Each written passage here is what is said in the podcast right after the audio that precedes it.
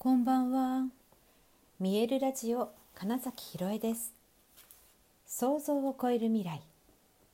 自然はいつも大きな愛で包み込み、真実を伝えてくれる。ネイチャーメッセンジャーをしております。はい、改めましてこんばんは。2023年5月17日、見えるラジオ始まりました。はい。あのですね昨日ね話していたように今日はタイムウェーバーというねすごい簡単に言うと、波動の調整器みたいなののセッションを受けてまいりました。ゴングのねつながりで、うんと、そのタイムウェーバーを持っていてサロンでお仕事をなさってる方がいらっしゃってですねはい行ってきたんですけれどもあのこれもねもうそもそもも本当面白くって、え、2月のカカオセレモニーだったかな最初にスカイハイさんにお邪魔した時に、えーと、その今日のね道代さんっておっしゃるんですけど道代さんとたまたま隣になったんですそしたら道代さんの方から「ゴングの方ですよね」って話しかけてきてくださってで聞いてみると除夜ゴングに参加していたとおっしゃっておりましてはい。で、まあ、そんな感じでつながってで実はそれで私タイムウェーバーやってるんですって言ってねその本当ね数日、まあ、1週間以内ぐらいだったかな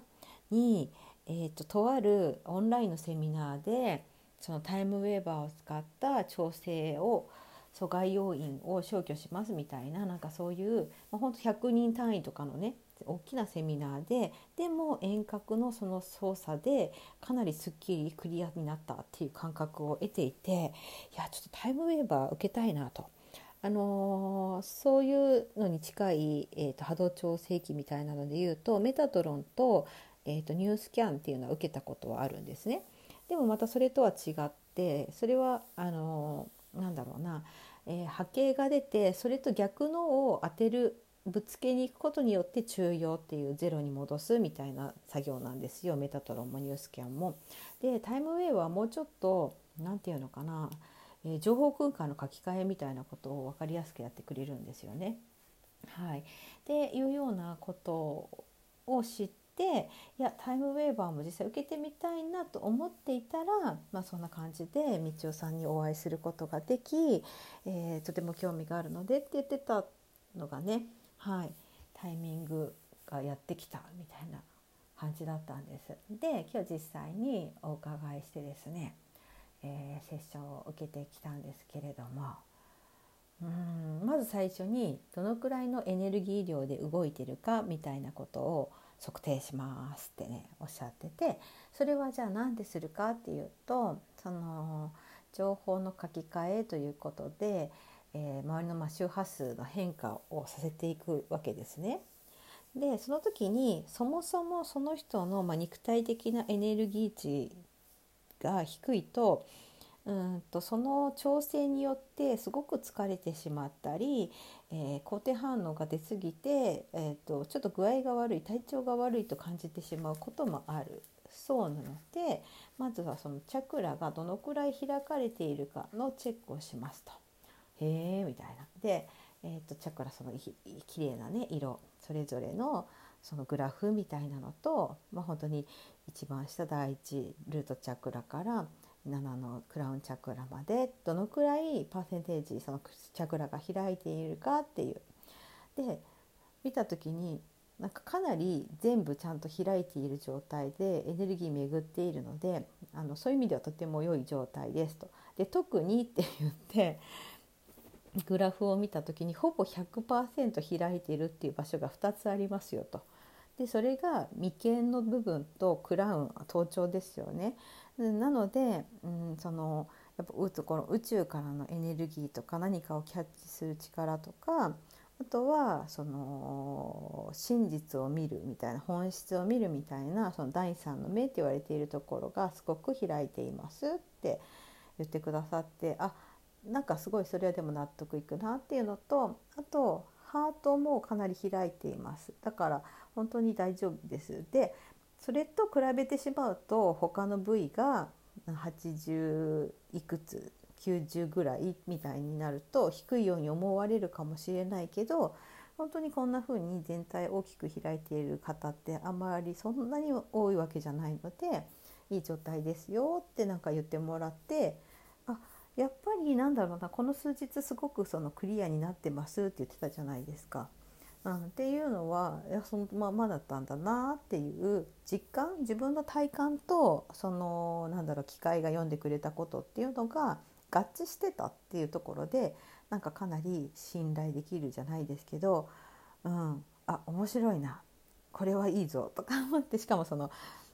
視覚化されるっていう意味でね。数値化されるとか視覚化されるみたいなことと。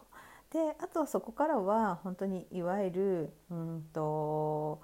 こうありたいっていうことを伝えるとそれを邪魔しているものとか、えーと、ビリーフですよね。思い込みという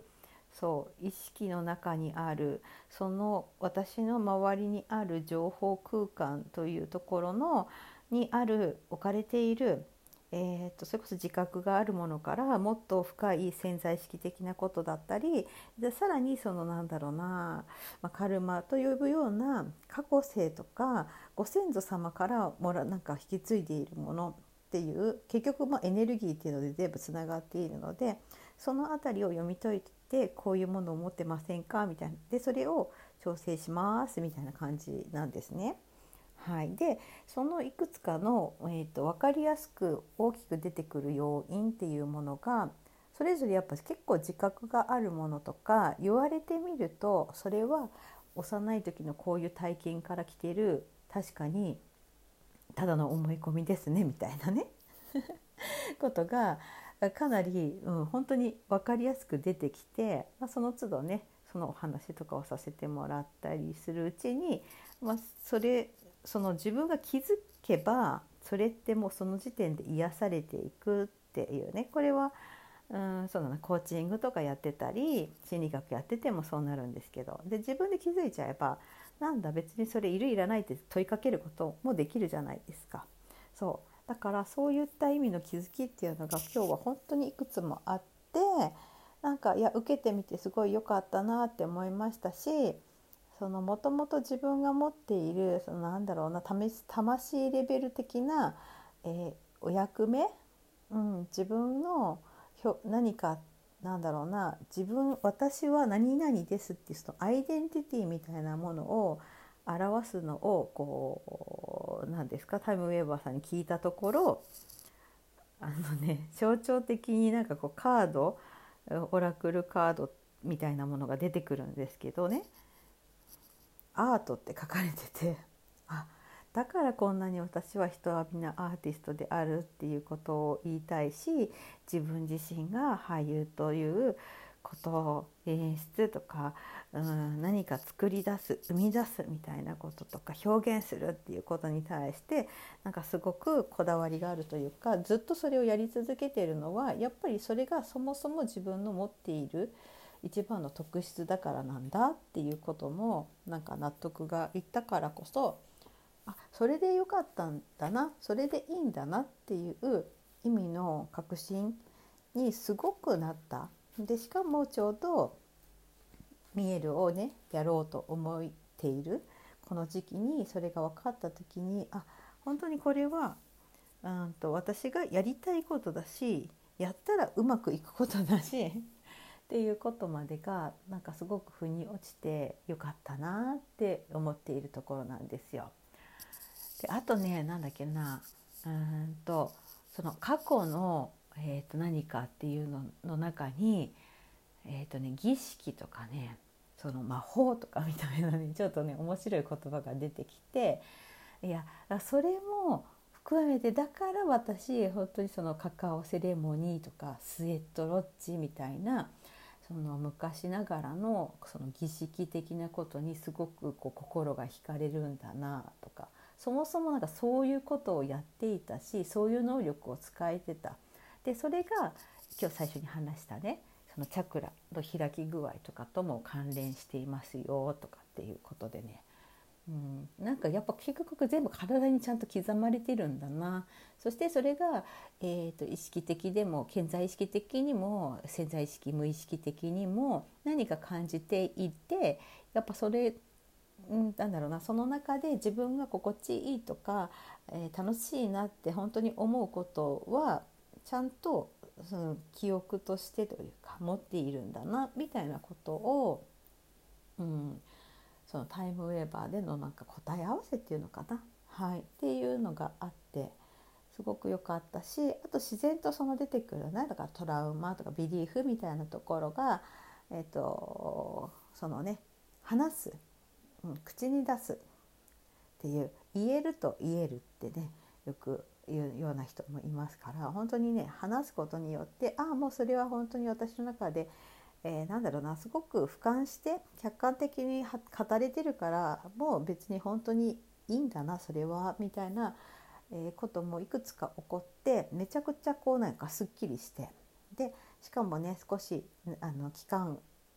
をとそのタイムウェーバーの調整をかけますねって言ってくださってたんですよね。なのですごいうんと余計なものがこう消えてっている感じみたいなのが今あって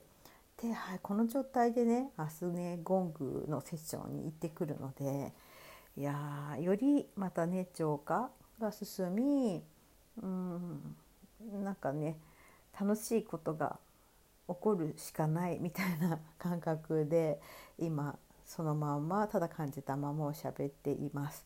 はい、また明日ねこんな面白かったよっていうことをお話ししたいと思います。はいということでえ本日もご視聴くださりありがとうございました。2023年5月17日見えるラジオ金崎ひろえでした。おやすみなさい。